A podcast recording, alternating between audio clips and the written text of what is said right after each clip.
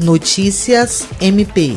O Corregedor-Geral do Ministério Público do Estado do Acre, Procurador de Justiça Celso Jerônimo de Souza, participou de uma reunião via videoconferência com o futuro Corregedor-Geral da Justiça, desembargador Elcio Sabo Mendes Júnior, e tomará posse no dia 5 de fevereiro. Participaram ainda do encontro o Subcorregedor-Geral do MPAC, Procurador Álvaro Luiz Araújo Pereira, os promotores corregedores Neuma Araújo Melo de Siqueira e Washington Newton Medeiros Moreira, além dos servidores que integram o órgão de vigilância do MP e os que integrarão a Corregedoria Geral de Justiça. Foi apresentado ao futuro Corregedor-Geral da Justiça a equipe e estrutura da Corregedoria do MP composta pelos núcleos jurídico, técnico e psicológico, um subcorregedor-geral e três promotores corregedores todos acumulando os ofícios institucionais das suas respectivas unidades ministeriais